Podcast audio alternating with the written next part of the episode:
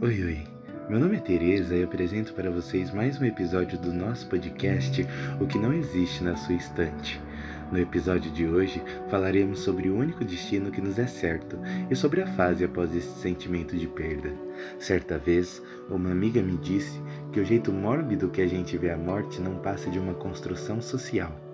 Para algumas culturas, a morte acaba sendo uma grande oportunidade de celebrar aquilo que parece ter acabado a vida. Um jeito bom de perpetuar as lembranças e as memórias daqueles que partiram e que deixaram no peito uma enorme saudade.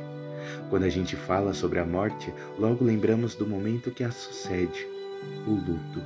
A forma que nós sentimos o luto não deve ser algo padronizado. Afinal de contas, nossos sentimentos e a relação que temos com eles são diversas e mutáveis. A tristeza atinge a gente por quase nunca sabemos lidar com a falta de quem a gente ama. A saudade pesa e dói demais, como se perdêssemos o chão ou uma parte do nosso mundo. Não sei se já te contaram, mas o luto nada mais é do que uma maneira de perpetuar o amor que existe em vida. Por isso, é importante demais saber celebrar o luto além da tristeza. Muitos laços se tornam fortes o suficientes para não serem rompidos além da vida, a quem nunca deixe de estar próximo e presente, mesmo após a passagem. Uma alma que parte nunca se vai por completo.